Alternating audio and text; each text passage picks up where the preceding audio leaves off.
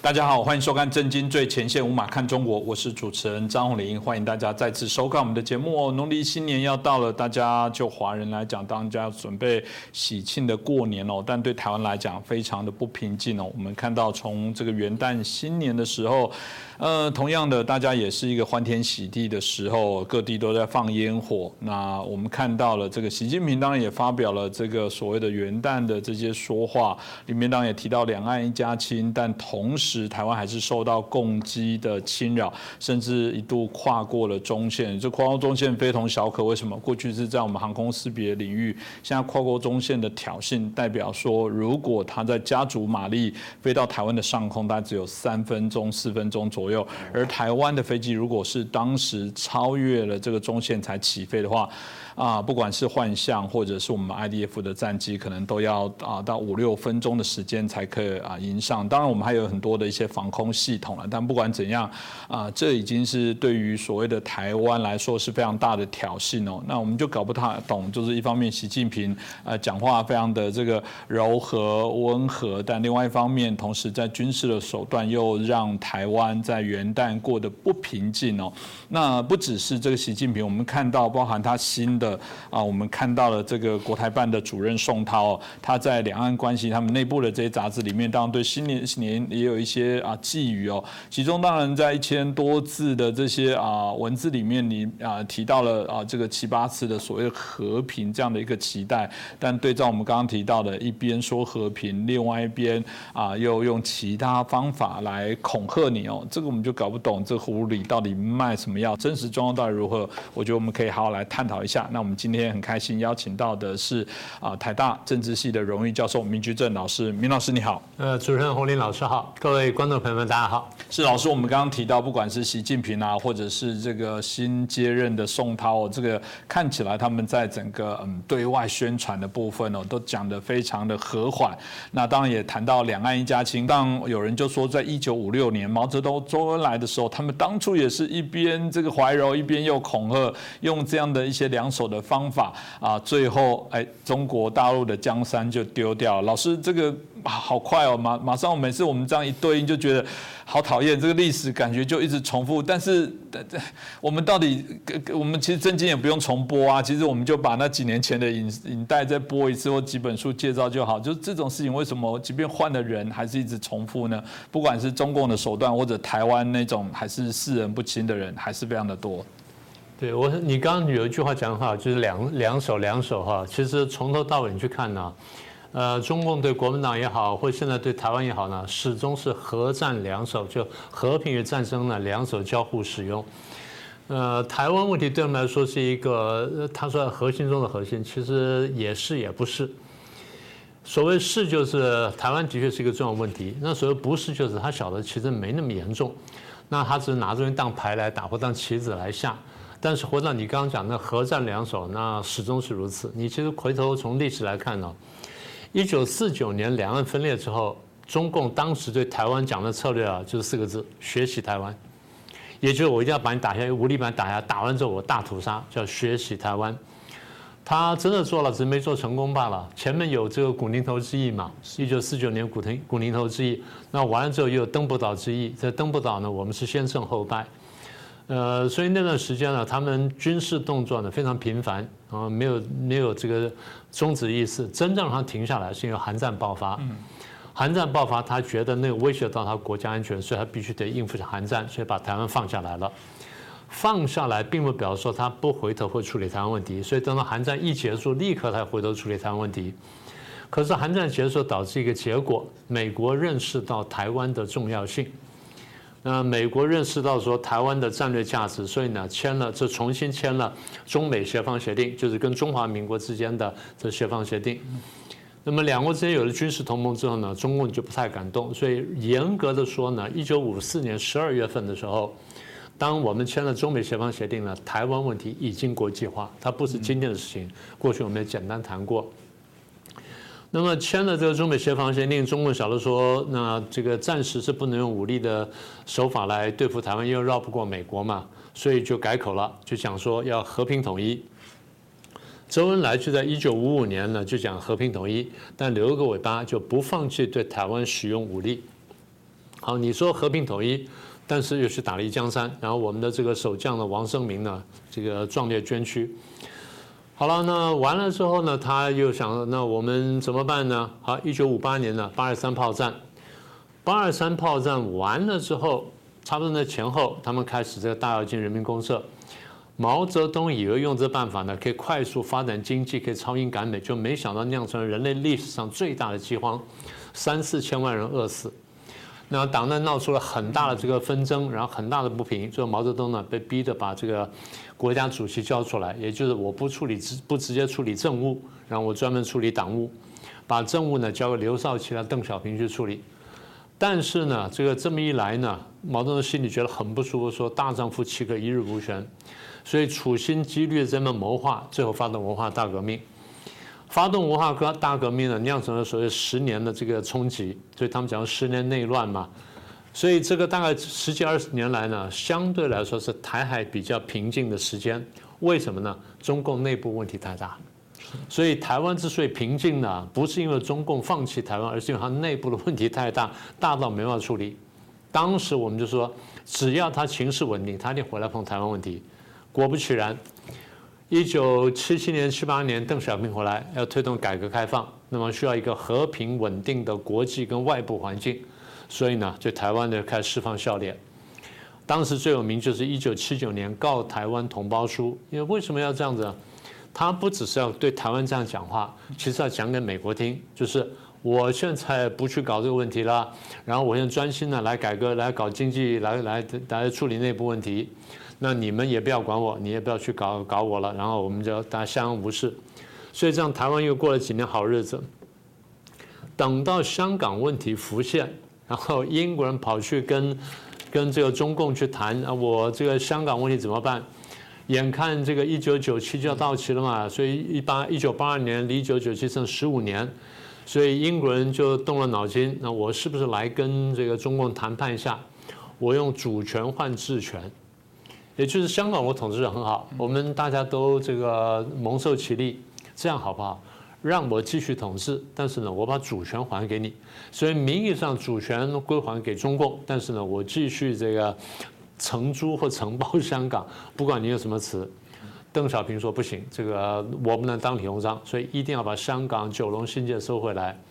这个是一个很大的面子工程，但是收回来之后呢，我们当时就预言。香港未来呢，始终会变坏。当时我们讲，大家都不相信。很多香港人那时候不就前前后就移民走掉了吗？所以九四九五那几年就移民走掉了吗？还不要等到九七呢。好了，那等到这个邓小平身体变差了，江泽民在六四事件之后呢，接手这个位置，邓小平平复了他，然后慢慢站稳脚跟之后，他就想，哎，我也来动动台湾了。那现在暂时呢，他想，呃，这个硬的手段好像不行了，那先来个软的，软的呢就是降八点，所以一九九五年提的降八点。是，那么也就对台湾进行和平喊话，只要我们去谈判，然后就这个结束两岸敌对状态，那么后面事情可以再商量。就后来呢，一下就变掉了，他们就翻脸，从江八点一跳呢，就跳到飞弹风波。也就我们说的这个第三次台海危机，九五年、九六年两波，所以你说和平和平是真的吗？不是啊，是就你刚刚前面讲了嘛，和平跟战争就两手两手嘛，所以和江八点是和平的喊是喊话没有错，但翻个脸呢就变飞弹风波，所以始终是和战两手。那后来因为这个。两岸关系呢，这样就搞僵掉了。那没办法，因为他又想到说，我要时间到了嘛，我要收回香港。然后一年多两年之后要收澳门，所以收香港、收澳门是比较重要的事情，就把台湾暂时放下来。同样的，因为它内部有问题，所以把台湾又割下来了。只要内部问题一解决，又来搞台湾。好了，那收了香港、澳门，然后参加世贸组织。那几年呢，两岸关系好了一阵子。因为进世贸组织，你得做个样子，然后两岸在这个世贸的架构下面呢，经济交流呢也开得蛮热络的。所以在陈水扁时代也好，在这个马英九时代也好呢，两两个总统时代呢，其实看起来紧张都不紧张。你仔细看，那个时候两岸的经贸数字都非常高，都非常大。好，那段时间中共对台湾主要口号呢，就是和平统一、一国两制嘛，就是延续这个邓小平那时讲的话。可是等到他经济稍微好一点点，你看看从二零一二年开始又开始要搞台湾了。所以同样的啊，就是你说的核战两手非常有道理，就是他只要内部有问题了或外部有问题了，他就先处理这个内部外部问题，把台湾割下来。等到内部外部问题暂时告一段落的时候呢，他又来搞台湾。所以很快，你看这几年呢，就大量的军机开始骚扰台湾，甚至呢，去年二零二二年呢，呃八月份就借着佩洛西访问台湾事情呢，搞了个围台军演。所以你看，我们就是很快跟大家数一下这七十年来两岸的这个关系呢。这个我就讲来讲去，我说不要老是怪自己了，你要看看问题出在哪里。你觉得台湾没有了台独，就真的两岸就没问题了吗？还是说？两岸没有了中国共产党，没有了共产主义，才真正没有问题。大家把问题的核心看清楚。这的确。如果赵明老师刚刚提到，我自己提到几个重点。第一个部分是中共一直以来就想用武力统一台湾，而后来不用武力统一台湾的原因，都是他没准备好。只要他再准备好，就要就开始。是的，那我觉得过去，然后第二个部分会说过，哦，那谁在治理的时候，两岸关系就特别好？没有，谁在治理的时候是他们没有准备好，或他们在忙别的事情。换个角度，如果今天某人在现在这个阶段来当总统，我不相信真的两岸就比较好，因为。我我觉得以中共的概念，我们在这边说破嘴了，就是中华民国派也是台独，基本上他都不同意中华民国国旗在中国内部飘扬。你骗我说他在反对的是台独，没有反对中华民国。到现在如果还在听这个人，我真的我不知道该说什么。那我想接着就请教一下老师哦，这次国台办新的这个主任哦，宋涛上来，当然新官上任三把火，马上就提出了希望啊，这个啊台湾还是遵循九二共识一个中国的原。则之下，特别他还抛出了他希望找台湾的有识之士哦，一起来啊共商未来两岸的这些相关发展哦。这看来好像递出橄榄枝哦，但我很好奇，台湾多少人或者谁会挑出来说，哎，我就是那个有识之士，我很愿意来跟啊这个中共这边来做和谈对谈哦。这嗯，到底会如此吗？到底谁会挑出来？到底老师怎么看待？他看来好像是示好，这到底怎么回事呢？呃，在谈有识之士以前呢，我想先回头谈一下你前面提的观点呢。我想我们可以从另外角度呢，再深度的去去讨论一下。我们前面不是提到核战两手吗？其实核战两手呢，当然就是这个词本身很简单呢，背后意思其实比较深的。我们得这样看一下，核战两手就是一手和平，一手战争，或一手这个一手软，一手硬啊，什么等等。用西方的话来说，叫胡萝卜加大棒嘛，对我们偏爱这么说。胡萝卜加大棒就是我不一定真的给你胡萝卜吃，但是我大棒是威胁你，你就要来舔一下胡萝卜。你不来舔一下胡萝卜的话，我的大棒就要下去了。那翻成白话就是我用威胁的方式、武力方式或暴力方式呢，压迫对手接受我的条件。那至于说最后大棒不下不下来的这个结果，就是你是不是吃到胡萝卜那是另外一回事，但是你得舔一下，就压压迫对方接受我条件。那这样子呢？它这是一个表面的这个说法啊。其实我们仔细看，就是在国际政治上面，大国对小国或强国对弱国或强的一方对弱的一方呢，常用这个动作呢？为什么这样子呢？不一定是能够让对方接受你的条件，是，因为你也晓得对方呢可能真的是反抗意志很强烈，或者他完全不能认同强的一方的主张，那他不接受。那这其如果不接受，那我这大棒真的是不是真的打下去呢？不一定。但它造成什么效果呢？当我施加压力到一定程度的时候呢，弱的那方或小那方呢，它内部可能会分裂，嗯，也就是出现两派意见。一派意见就是啊，我害怕了，我要接受这个胡萝卜；另外就是一派就是我宁死不屈，我一定要跟你这个对抗到底，斗争到底，捍卫我的领土主权、尊严等等。所以不管怎么样，会形成形成分分裂。这个你从其实南北宋跟这个金跟辽的关系啊，你看得很清楚，金辽元的关系看得很清楚。当时啊，这个北宋这抗金，然后这个呃北宋抗辽，然后这个打了半天了之后打输掉了，所以就一路往南退，然后最后辽呢被金所打败，然后金就下来了。所以金人对南宋施加战争压力的时候，你看南宋内部就出现两派。一派是秦桧，大陆是把它叫做秦桧，然后这个台呃另外一派呢叫岳飞，台湾把它叫秦桧跟岳飞，大陆叫秦桧跟岳飞，所以一派是主和，一派是主战。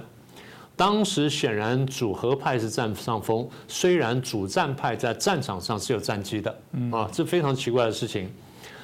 所以当时军人的这个压力非常大，然后南宋内部就分裂成两派，这个就是军人要的效果，就是导致你南宋呢去对抗我的时候，你是不能团结的。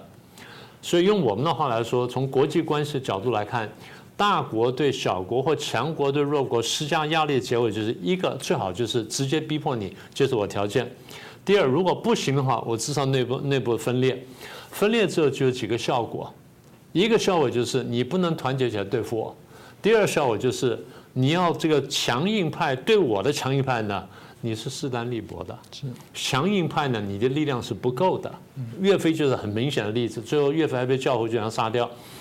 好了，那这样还有一个结果，我们再往下推演，就是如果我的压力够大的话，我现在不用打仗，在没有战争时代，或我们简称说和平时期，弱的这方呢，里面呢有人会帮我宣传，嗯，勤快不就帮金兀术宣传吗？对不对？所以现在你可以看到，台湾内部也有人呢帮这个中文的宣传，战争的时候呢可能会有内应，勤快不就是内应吗？所以是对这个强的一方来说呢。胡萝卜加大棒或合战两手，它的目的呢，最好就是我一次就能够得到这个这个统一的效果或者战胜的效果。如果不行的话，至少我会使你们分裂。好，这是第一层。那第二层，你刚刚问的就是，呃，台湾里面是不是产生效果？也就是说，它这个中共的核战两手呢，对台湾内部发生什么影响？哎，是有效果。我们这么这么长时间在批评的粉红人士也好，或填共人士也好。不就是效果吗？他就是讲了一天到晚跟我们讲啊，我们不能打仗，你们这样是鼓吹战争，不是的，我是只是鼓吹自卫罢了，我们是鼓吹备战以争以求和，而不是说我投降以求和，投降是绝对没有和平，投降你就面对着屈辱跟屠杀，但是你若备战的话呢，才有和平的可能性，所以台湾内部出现舔共人士，你看见它产生效果了，那问题是为什么会舔共？第一个就是舔共这些人呢，大部分是在台湾内部政局当中，在各次选举当中，觉得说打不过绿营，打不过民进党，但是还非常痛恨绿营，非常痛恨民进党。这个我倒没意见，因为这个台湾内政，我常常讲，这是宪政内的蓝绿之争，但是我们面对红呢，是宪政外的敌人，这点必须分清楚。也就是敌友若分不清楚的话，那你的问题就很大了。好，这第一层。第二层，这些会去舔共的人呢，大部分什么？第一，没有中心思想；第二呢，他没有核心理论。这两件不太一样的啊，没有核心理论。中心思想就是，譬如说这个蒋公，这个老蒋总统当年有个中心思想，我要反共，然后我要统一中，他我要再统一中国，然后打造个民主中国出来。我的核心理论是什么呢？三民主义，对不对？所以它是两个东西啊。这第二，第三有历史感。老蒋总统当时非常有历史感。他从满清一路看下来，最后结论就是是外敌可怕，但内内乱更可怕。而内乱若加外患的话，那更危险。那是什么人呢？这是共产党，因为共产党跟苏联共产党相结合，然后当他的走狗来搞乱中国，所以他很有历史感。推到台湾之后，他晓得。我什么地方都可以走错，但是呢，我绝对在面对共产党这条路上，我不能走错。嗯，所以之前他在大陆时候写过《苏俄在中国》，在台湾呢，这个再版发行等等，然后这个其实当时对于这民心的教育呢，起了很大作用。但现在国民党把这忘掉了，这非常可惜啊。第三个是没有历史感，第四呢，因为这样所以没有方向感，你没有了中心思想，没有了核心理论，你没有历史感，所以你不晓得你要到哪里去。当一个政党或一个政治团体，甚至一个政治人物，你没有政策、没有方向感的时候，你不晓得自己要走到哪里去。当一个政党不晓得自己要走到哪里去的时候，你不晓得带你的群众跟投票给你的选民带到哪里去，所以你就会没有票。嗯，所以这就我们过去讲的政党理论嘛。我们那时候不是讲过吗？为什么现在绿的小党很多，蓝的小党很多呢？因为大蓝大绿不够强。什么叫大蓝大绿不够强呢？大蓝没有了方向感，没有了有力的号召；大绿也没有了方向感，也没有有力的号召，所以当大蓝大绿都不能号召底下人的时候呢，小蓝小绿就会出现。现在就这情况。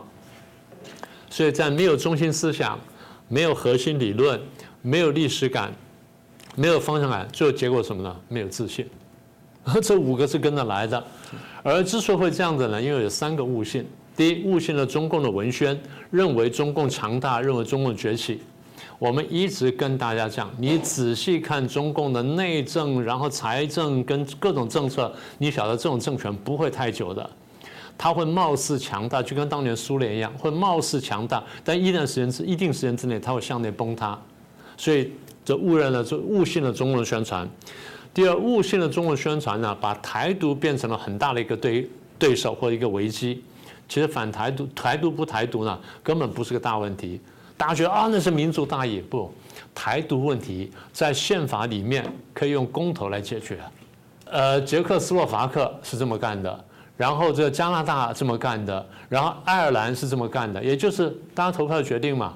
那你现在说啊，你说你看英国现在都搞得一塌糊涂，对，英国当时公投退出欧盟，我说这绝对是个大错误。过几年他会想回来，哎，现在英国很多讲说我想回欧盟了。等到情况好的时候，这人想公投回来嘛，就这么简单嘛。所以这不是个绝对事情。我再说一遍，呃，大家要反台独或反统一，我没什么意见。但我只说，在台湾内部统独可以用宪法跟法律的方式解决，不需要勾结外敌来解决。那个外敌恰巧希望你这样做啊，这第二个误信。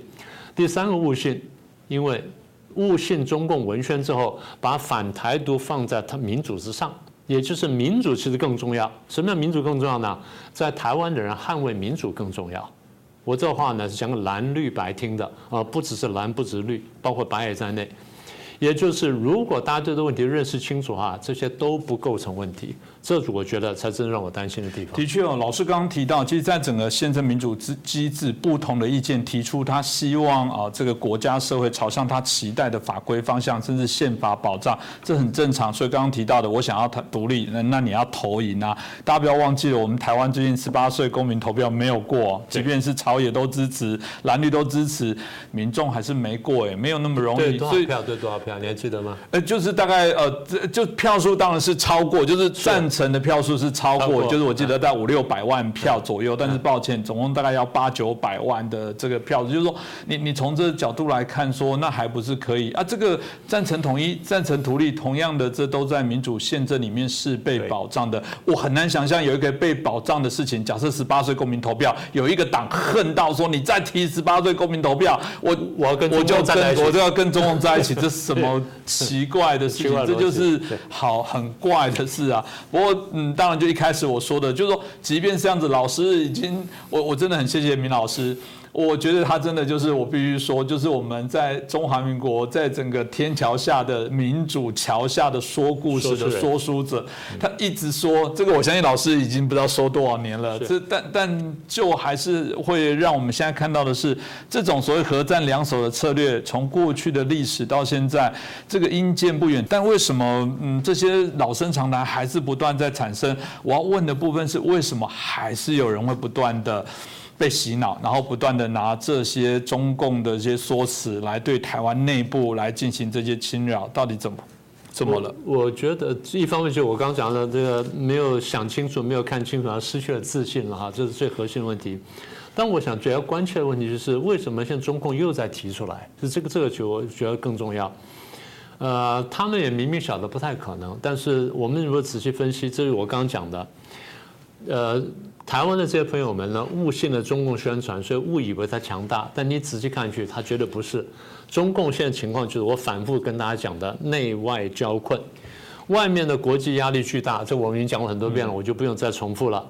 然后现在内部的问题很大，因为这个呃，因为疫情、国际疫情的关系，所以外贸衰落的非常厉害。不但是这个中共内的对外的外贸衰落厉害，国际上外贸其实都减了很多，因为这需求下降了。所以，当外贸这个需求下降的时候，中共是靠贸易这个支撑它的这个经济发展的。它的内需部分呢，其实不是那么强，没有到它衰需那么强。所以当外贸不行的时候，或国际贸易不行的时候呢，它进入下来，这第一个因素。第二个因素就是错误的清零政策，这个大家都讲了很多了。第三呢，就是白纸革命，因为这三个因素，它现在赶快要开放，所以大家说它救经济，这是经济派的说法，其实不是。他真正想要避免的是避免民这个白纸革命。那经济的那问题呢，对他来说是次要考量。对中共来说，抓住政权、抓住政治比什么都重要。那你说啊，经济影响呢？到时候再说。你很难想象，但正是如此。所以，因为他的经济不行了，各方面都有问题，他想吸取台湾的资本，然后用台湾的经济实力呢，帮他度过这难关。这第二考量。第三个考量就是大家常常讲的台湾的这个护国神山，就是台湾的半导体产业。这是现在全世界人人都要的，包括美国、欧洲各国、日本在内都要的这个台湾的半导体产业。那么也就是说，中共因为面临这种内外交困的局面，我们再数一下啊，这个国际的压力，然后经济的下滑，清零的失败，白纸革命，现在疫情再次爆发，死伤惨重，然后又出现了所谓的烟火革命或烟花革命，这就是我们讲的内外交困。当他面临就内外交困，他失去政权的时候，他出现一种灭顶般的恐惧。因为出于灭顶般的恐惧，想赌一把，赌一把就是我再对台湾喊话看看，看能不能有什么效果。如果台湾这时候谁一向没有想通，跑去跟他谈一下什么和平协定，或哪怕就是说，哎，就稍微这个做一个比较比较温和的动作的话呢，他可能拿来在国际上可以宣传。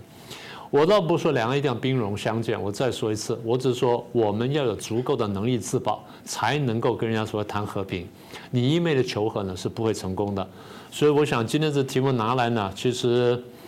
呃，有人觉得说我们是不是重复？其实不是，因为中共每一次出这个这又出了这个招数之后呢，台湾就内部有人呼应了，所以我们必须要在正本清源呢，再把它谈清楚。是非常的重要。我我的年纪哦，从小当然不用讲，会人家所谓界定的，从小被洗脑要反共复国，服役的时候也要喊消灭万恶共匪，解救大陆同胞。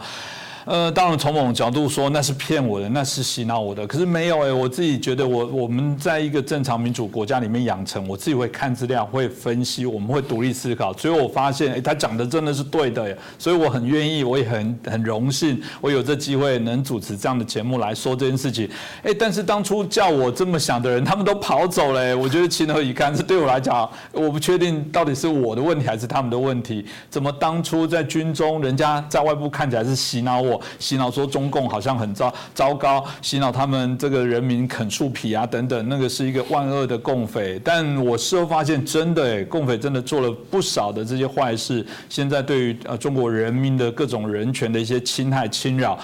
我觉得讲的没错，我真的觉得很佩服当初国民党的先进提出这样看法。可是为什么现在他们却跑得比我们更快，丢下我们，现在跟中共在一起，一起来打压台湾的民主？这真的是一个非常讽刺的事情哦。所以今天很谢谢明老师哦，也很清楚把这段期间，就是我们看到整个啊中共在元旦的时候看来是被和缓的这些说辞哦。不过笑里藏刀，还是做了许多我觉得在骚扰、在侵扰、在威胁台湾人民的动作。我觉得这是。不可原谅，所以也希望大家清醒一点。再次谢谢老师哦。如果你喜欢我们的节目，欢迎帮我们转传啊、按赞、订阅、分享。当，如果有任何的一些留言，欢迎。我知道有人留言说：“哎，明老师敲碗说明老师不是要观众的这些回复，请容许我们大家有足够时间，因为最近议题当然有很多在谈论。当如果时间足够，我真的很希望我们的节目是每周每天都播出的话，我们当然会有足够时间播。就体谅我们在资源有限的状态下，我们都尽量来满足大家。那在再次谢谢大家的体谅。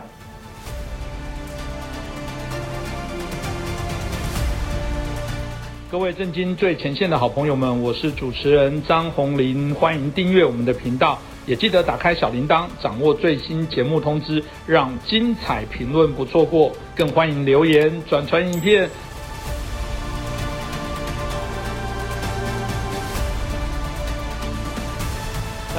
收看《真金最前线》，无马看中国，我是主持人张宏林。再次感谢收看我们的节目哦。这个中国疫情的大爆发，这个造成许多的一些严重的影响。当然比较啊担心的是，中国竟然在此时也宣布哦边境解封哦，所以各国如临大敌哦。台湾当然也做了许多的一些防治的一些措施哦。那呃，曾经有人说，这个俄罗斯的解体哦，跟车诺比的这个核电事故、核电厂的事故。有一些关哦，也有人说啊，这一次的这个防疫的方式会不会是中国的类似啊这个疫情的车诺比事件呢？也有可能会造成中国的这些政体的啊这个中共的一些啊政党的解体啊，这部分当然值得我们好好来关注一下。那当然疫情的部分啊，持续的一些发烧的确我们也不能轻忽哦。那我们今天邀请到啊两位来宾，好来帮我们谈一下这个议题哦。那首先我们邀请到是前国大。代表黄鹏孝大哥，大家好。那另外我们邀请到的是正大国关中心的资深研究员，我们宋国成教授。哎，主持人好，黄大哥好啊，各位观众朋友大家好。是，我想我们一开始请教一下宋老师哦，因为中国的这个一下子瞬间的开放真的是过于不及哦。但回过头来讲，中国干脆现在整个甩锅的整个开放，有人当然是说了，这当然不是当初这个白纸革命所造成的这些开放，主要的原因是本来中国就控制不了了。过去在谈到疫苗多有效，过去在谈到防疫多有成功，这个神话马上破灭啊，所以我们。后续看到啊，整个疫情哦，不断的一些延烧，目前啊看起来也很难在控制的状态。我不知道宋老师你怎么看呢？呃，谈到就是说对于疫情负不负责任的问题啊，首先我要强调就是说是只有政府呢要负起责任，人民才能够负责任啊。呃，或者我们换句话说，如果是政府不负责任的时候，人民就没有这个能力或意愿去负起责任啊。呃，所以谈到这个疫情的不负责任呢，啊，在我看来啊。啊，在中共当局至少有三个不负责任啊，是非常明显的啊。第一个呢，叫做政策的不负责任。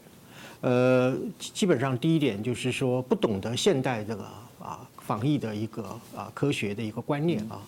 呃，我们知道就是说，这个所谓的 pandemic 啊，就是全球大流行的这个啊这个病毒呢，它基本上在一个数学模型上，它表现是一个倒 U 字形的啊，就是从开始一直到尖峰到滑落啊。呃，那么西方的一个现代啊科学防疫的方式呢，就是所谓的要压平这个曲线啊，就是 flattering the curve 啊。呃，那么在这个压平要采取三大策略，第一个就是你要开发和改进疫苗，第二个你一定要扩大这个接种的覆盖率，特别是高龄危险人群的覆盖率啊。另外一个呢，就是在这个时候呢，要扩充这个医疗的收治的能量啊。所以这是一个非常严肃的一个时间的赛跑啊。会跟谁赛跑呢？跟病毒的变异去赛跑啊！如果你的这些压品的策略能够赶上这个病毒变异的速度的话，那么你的防疫就可以获得成功啊。呃，那么如果说防疫成功之后，还有一个退出战略啊。所谓退出战略，就是据疫情趋缓以后呢，啊，你要有一个充分的资讯给人民，譬如说，呃，还是要戴口罩啊，要勤洗手啊，要规定这个群聚的最高的一个数量啊，还有边境要采取一个管啊管制，避免这个第二次的爆发或者是病毒的一个输入啊。那么我们看从这个清零到不清零的一个中共的一个做法，基本上它采取的策略是什么呢？核酸风控，然后这个隔离啊。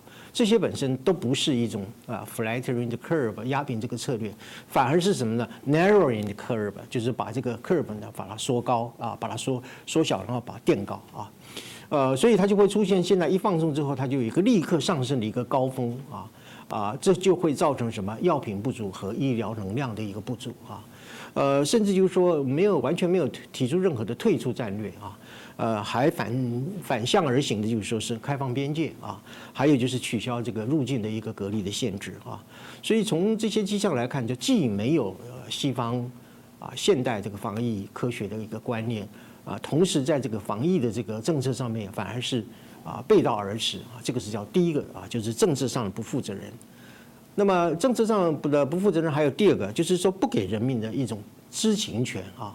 也就是说，这个啊，不给人民有关于一个真实的疫情的数据和资讯啊，呃，反而呢，在过去这段时间当中，你不断的去夸大污蔑西方的防疫政策的失败啊，譬如说把西方的防疫政策叫做躺平啊，啊，其实躺平躺平这个字眼就是从这个时候开始的啊，啊，说这个西方与病毒共存，叫做与死亡共眠啊，与死神共眠，所以叫做啊躺平嘛啊。呃，所以这个中共的这个官媒嘛，要么每天就是制造一个就是自己不相信的话啊，要么就是制造人民不相信的话啊。呃，每天都是在说一些打自己耳光的话啊，就是啊所谓的不给人民的知情权啊。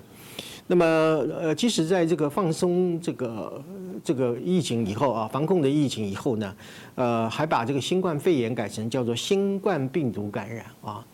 呃，我们把公鸡给杀了，难道天就不亮吗？啊，我们把雨伞收了，难道天就不下雨吗？啊，这个就是一种瞒天过海或者是一种鸵鸟埋沙的一种啊政策的不负责任啊。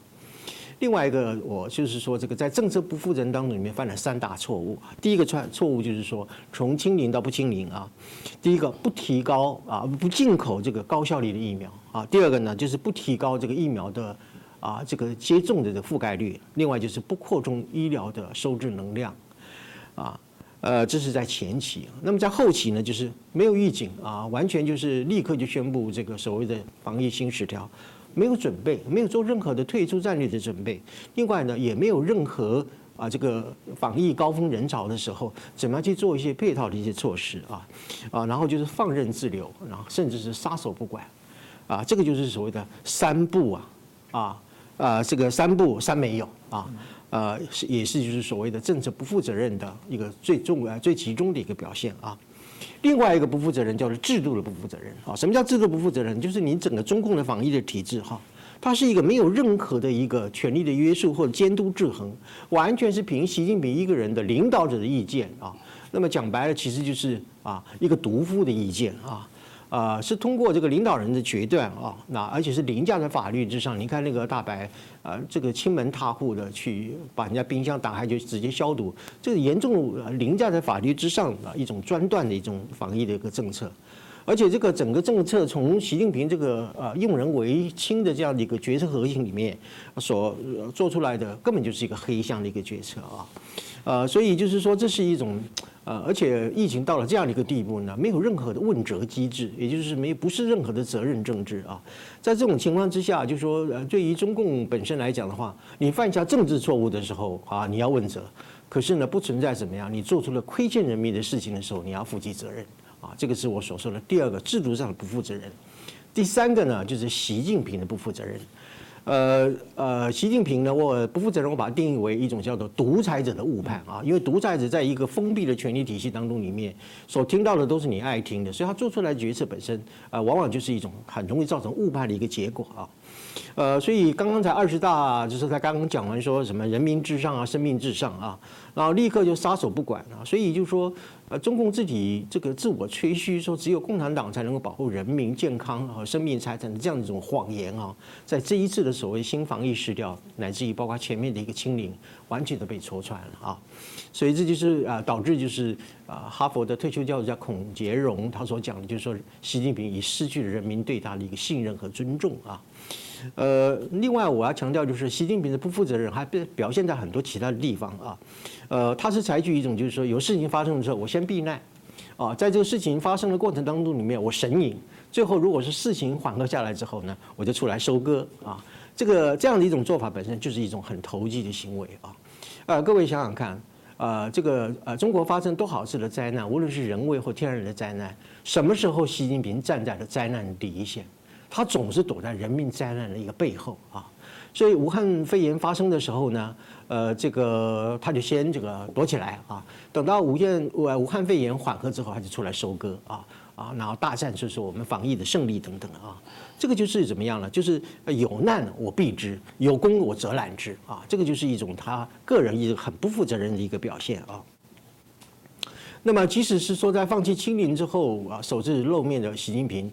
也讲了一些说什么要养成个人良好的啊这个卫生习惯啊，啊要践行什么文明健康的生活方式等等啊，这些打高空的不痛不痒的一些事情啊，呃既不公布这个这个染疫的这个数字，也不公布这个重病死亡的数字啊，以至于科学家或者是工位专家根本没有办法根据这个数字来建立数学的模型，也不可能给人民充分的知识来真正的这个防疫啊，这个呢就是我所说的习近平个人的不负责任啊。呃，所以呃，今天我们总结起来讲呢，就是说，整个全中国的这个疫情的危机啊，其实归结起来一个源头就是叫做习近平危机啊，啊，因为习近平从来不懂得就是说，比如说在清零的时候，风控并不等于是治理啊，你不是说把人民关在这个家里面啊，这个就叫做专业的治理哈。呃，甚至在外交上来讲的话，你也不要误认以为就是呃称霸世界啊啊，就等于所谓民主的复兴啊。所以由于习近平本身啊，他这个个人的一个知识的不足啊。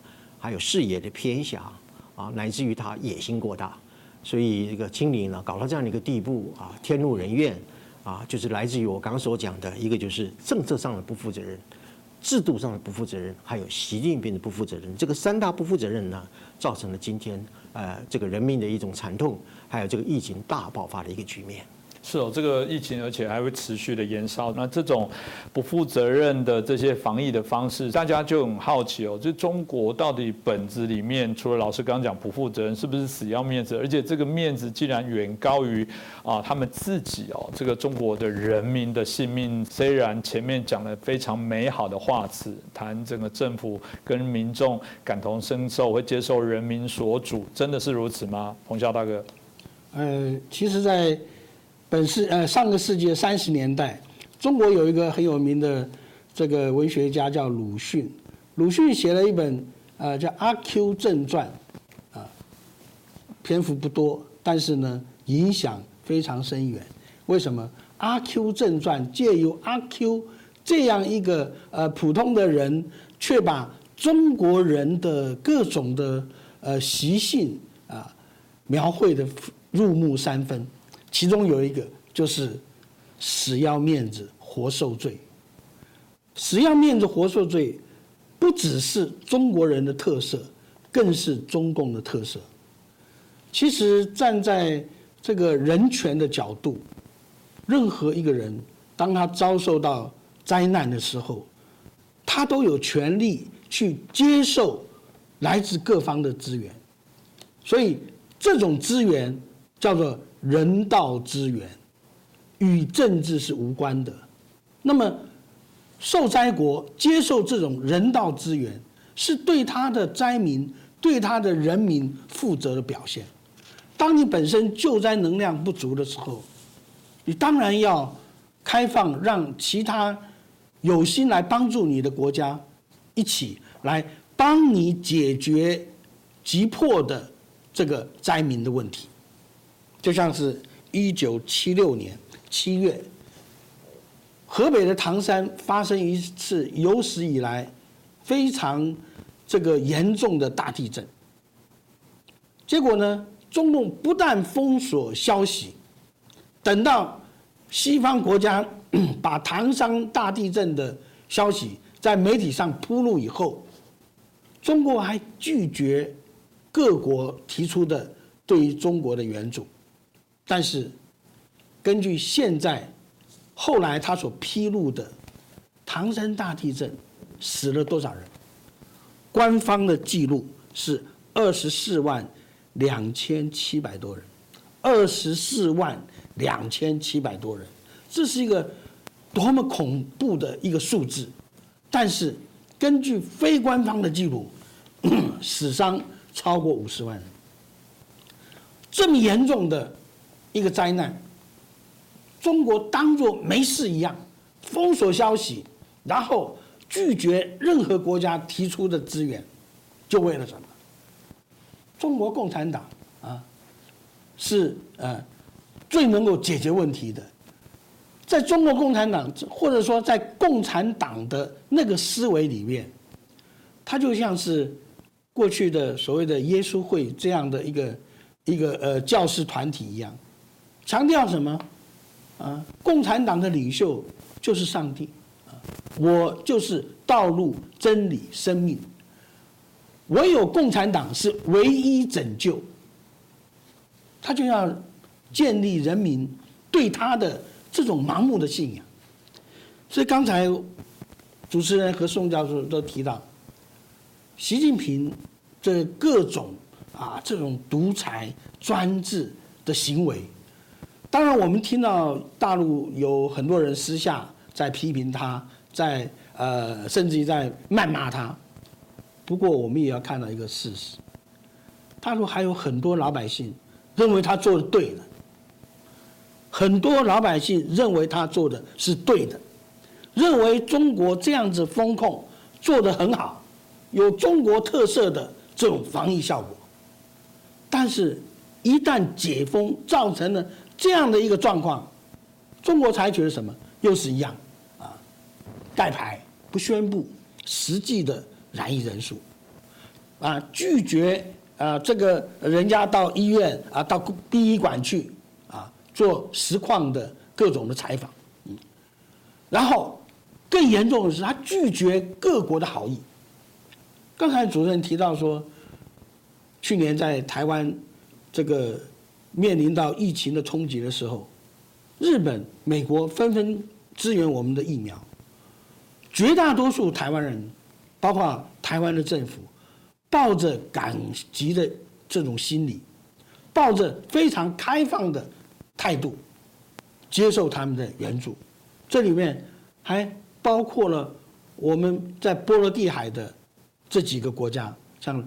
拉脱维亚、立陶宛，连他们都伸出了援手。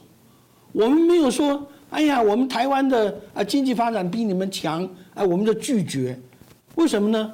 因为我们需要啊，不是我们啊台湾的执政党需要，不是台湾的政府需要，台湾的人民需要。什么叫做以民为贵啊？什么叫人民最大？就是这样子，人民需要，即便说。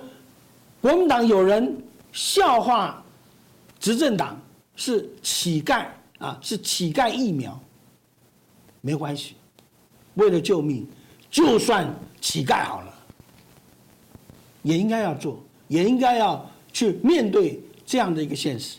但是对中国来讲，面子比什么都重要啊。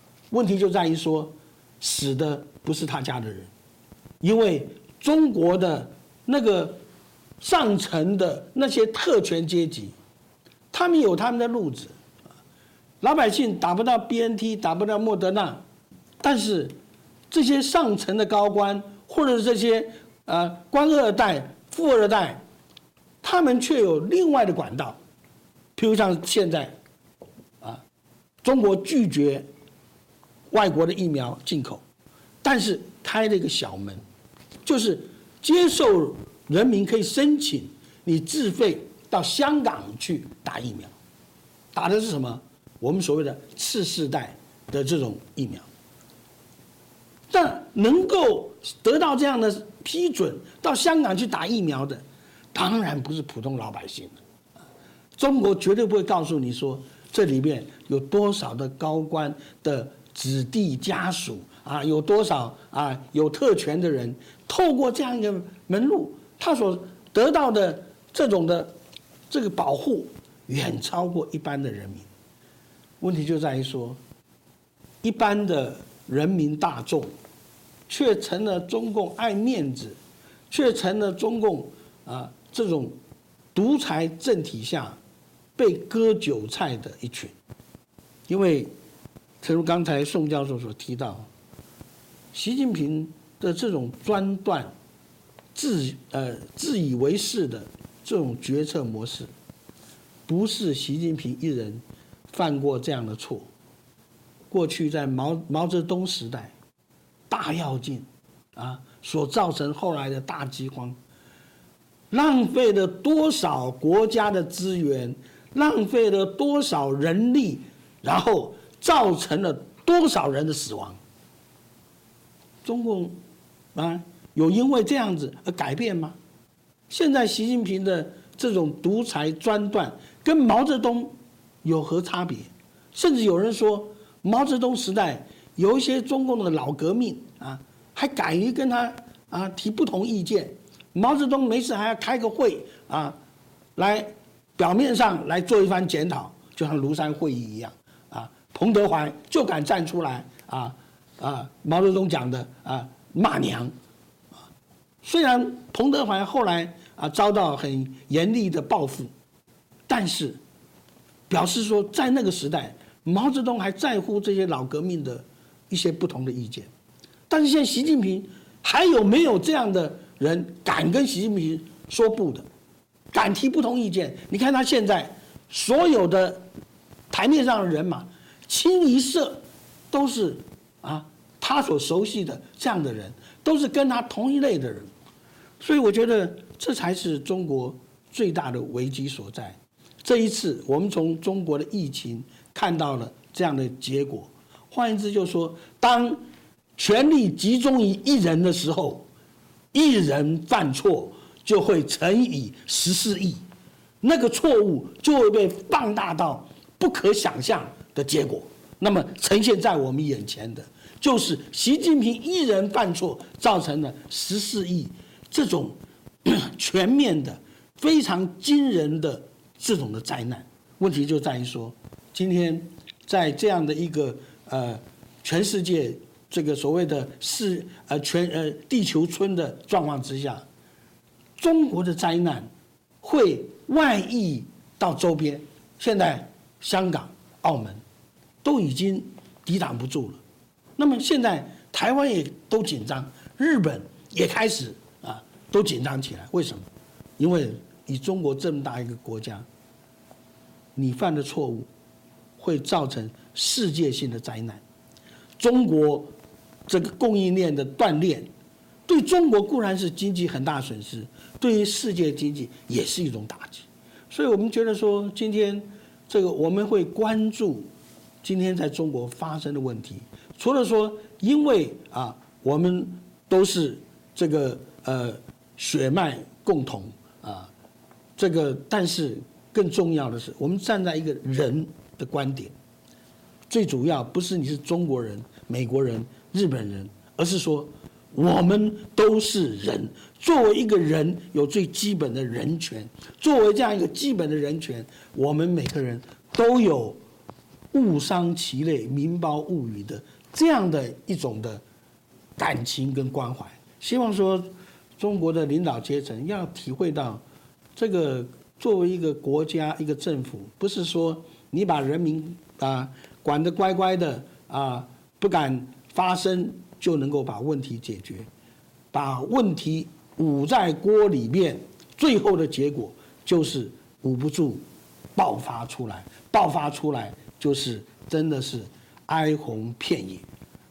是哦，这彭教大哥刚刚提到了，我想大家都感触很多。其实你看中华人民共和国那个人民是放在整个国家的名字里面，但一直以来我们在节目当中很清楚都告知，人民常常是中共的他的工具而已，只是他的筹码而已。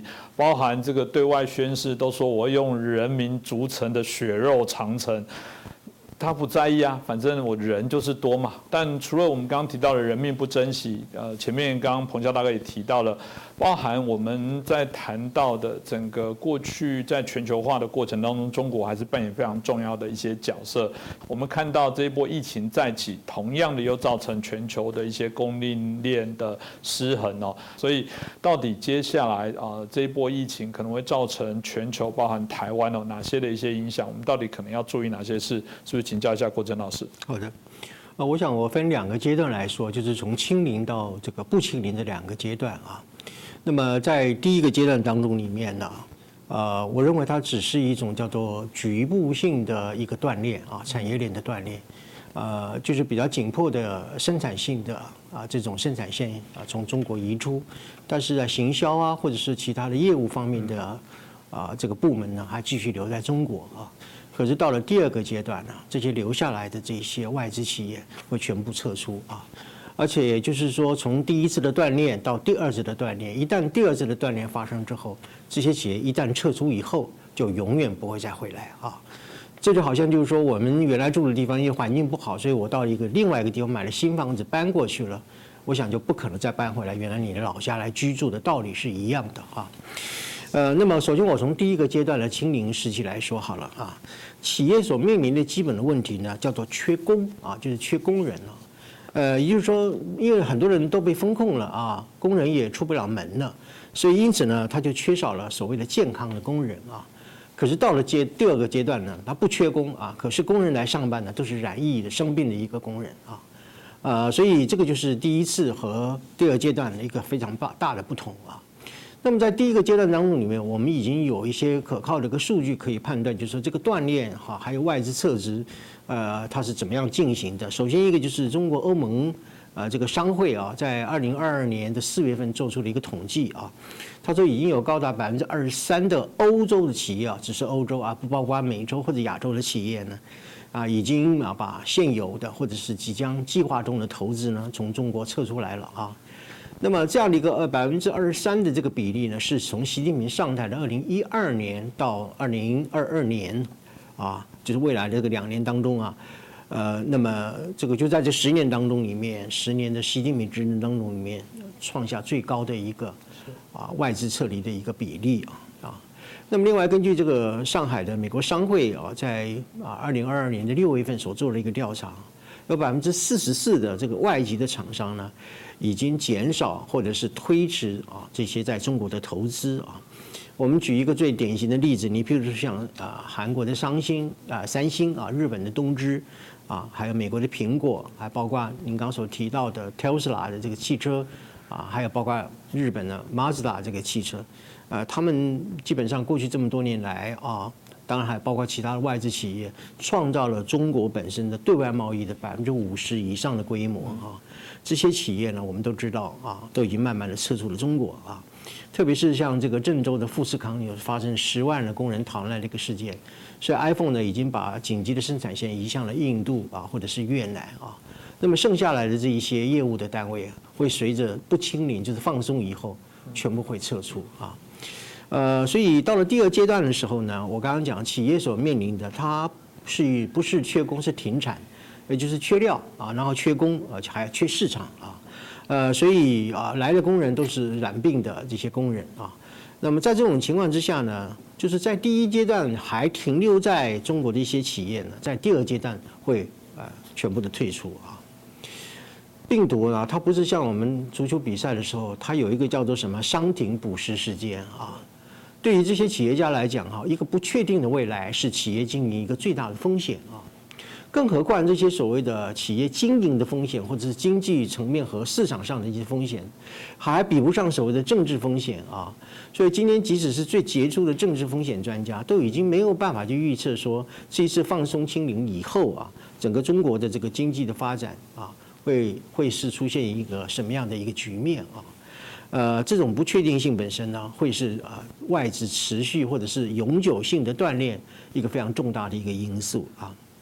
呃，所以就是说，我们不得不回头来思考一个基本的问题，就是说，中国在过去三十年的这种快速的经济发展啊，是否还可以持持续下去啊？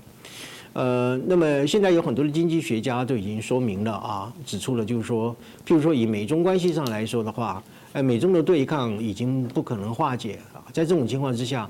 啊，过去呢，全球化的融景啊，来自于美中之间的一种经济的合作啊，所创造了一种共赢双赢啊、共荣这个局面，已经是告别历史了啊。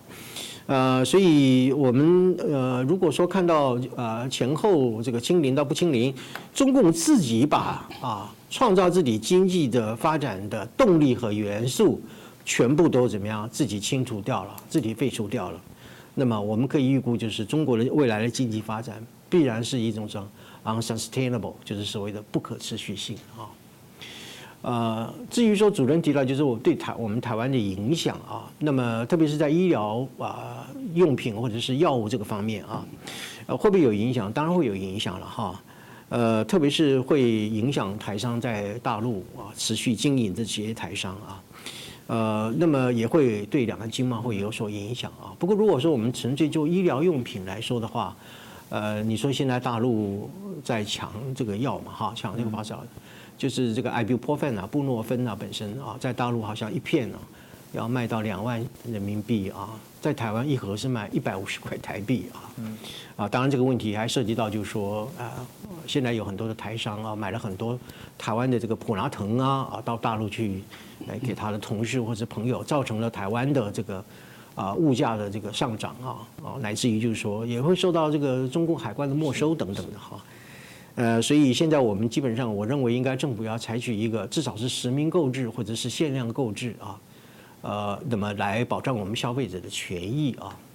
那当然，因为台湾本身的这个健保非常的健全嘛，哈，我们在医疗上面的供应也相当的充裕啊。你譬如说像人家抢的要命这个 ibuprofen 啊、布洛芬啊，啊，除了此之外，我们可能还有一些就以这个所谓的这个 paracetamol 的这样的一个成分啊，啊所做成，譬如说像普拿呃这个普拿疼啦、施施啊、百福宁啊等等的，还有阿司匹林啊，呃，选择性很多啊。所以不只是 ibuprofen 这个很抢手啊，事实上我们其他替代性的一些镇痛解热的药品还是相当充足的啊。再加上我们的医疗能量也也相当的一个健全哈，还有我们医疗系统本身的储备和供应也相当的健全。所以在这种情况之下，如果说就医疗能量或者医疗用品来讲的话，可能短期之内会造成我刚刚所说的抢购，以至于啊药品的价格啊暴涨这样一个情况。但是长期来讲嘛。由于我们本身啊啊医疗的一个能量的一个充分的准备，还有我们的健保非常的健全，所以因此呢啊可能会造成短期的冲击，但是对台湾的这个医疗的市场应该不至于造成一种长远的一个影响。是哦，这个台湾在防疫的部分，所以整体来讲应该稳定，但整体结果到目前为止，我觉得至少都还是一个大家可接受、安全的程度。这是对比中国现在贸然的这种不负责任式的一个开放的称啊措施哦，产生了许多的一些严重影响哦。那当然这部分就请教彭笑大哥了，就是这个习近平虽然风光的觉得可以持续连任，那哪怕是我们看到国家主席这个，大家也没有特别的一些问题哦。原来是。认为他可以从中塑造是定于一尊，让这个人民所敬仰。大家就在谈这一次的疫情的大爆炸，会不会就是另外一种疫情的啊车诺比事件？这个未来有可能会造成整个习近平中共政权的改变吗？啊，法国媒体也啊提到了说，这个是习近平开始这个极盛而衰哦。这本是请教一下彭超大哥。是的，很多人都在看中国。的所谓的国事啊，就是国家的那种的形式。有的人说：“哎呀，这个中国现在是呃 GDP 是全世界第二啊，很多这个中国的五毛啊、粉红啊啊沾沾自喜，认为自己啊这已经是世界第二了。但是实际上，中国的国力从二零一三年开始。就逐步在下降。为什么说二零一三年开始逐步下降呢？因为中国的经济形势的转变，从二零一三年就开始。就习近平个人而言，二零一四年是他的最高峰，就是他最盛的时候。什么叫最盛的时候？就那个时候，他觉得这个呃心理上呃很有呃想要有所作为。但是从二零一五年六月发生了一次所谓的这个金融革命，大陆连续几个月的股灾，从习近平生日那一天开始，连续几个月的股灾，就凸显出习近平对于中国的金融对于。中国的所谓的富二代、全二代的掌控是有很大的漏洞。那么，二零二十大表面上看起来，习近平个人的权威达到一个高峰，但实际上这真的是所谓的强弩之末。因为二十大以后，习近平表现的是什么？树欲静而风不止。二十大之前，习近平做了很多动作，什么战狼外交啊，啊，什么风控清零啊，事实上都要什么，都要营造一个这种局面，好像是非习近平不可啊，习近平这样的伟大领袖要继续连任下去啊，中国人民呃才有希望。但是，当他达到了这一关的时候，他所面临的却是一个。内忧外患的局面，特别是这个啊，虽然他一再的啊拼命的啊封锁各种不利的消息，报喜不报忧，但是啊，人民身体是最诚实的。我们怎么看他们的诚实呢？最近几个月，在大陆的网络上，点阅移民问题的有一点一六亿次之多。换言之，就说，因为在中国现在只有大概十三亿人左右啊，除掉一些呃呃年纪大的或不会上网的以外啊，起码大概有六七亿人呢是经常在网络上活动的。六七亿人里面就有一点一六亿人点阅如何移民，这代表什么？民心溃散，而且这个溃散部分是中国最中间的那样的这些的人，所以这个才是中国最大的危机所在。其实不是从今天才开始。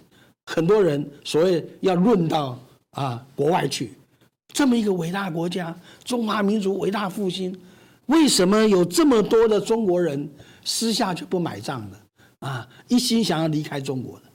其实早在希拉蕊时代，希拉蕊就讲过啊，啊，中国能够怎么样？没有哪一个大国，百分之八十的官二代，百分之八十的高官富甲。